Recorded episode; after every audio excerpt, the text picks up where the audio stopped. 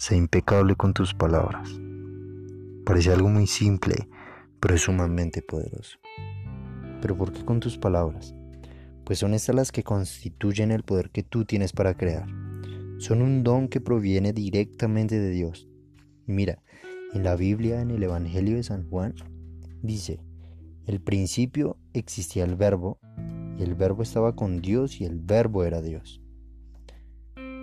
Mediante las palabras, expresas tu poder creativo, lo revelas absolutamente todo, independientemente de la lengua que hables, tu intención se pone de manifiesto a través de las palabras.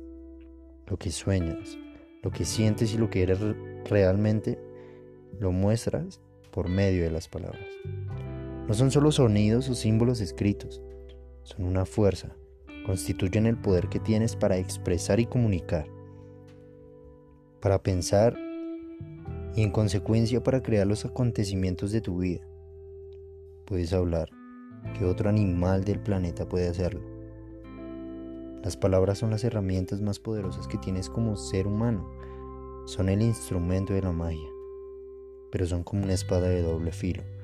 Pueden crear el sueño más bello o destruir todo lo que te rodea.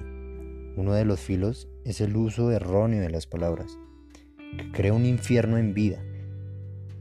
El otro es la impecabilidad de las palabras, que solo engendrará belleza, amor y el cielo en la tierra.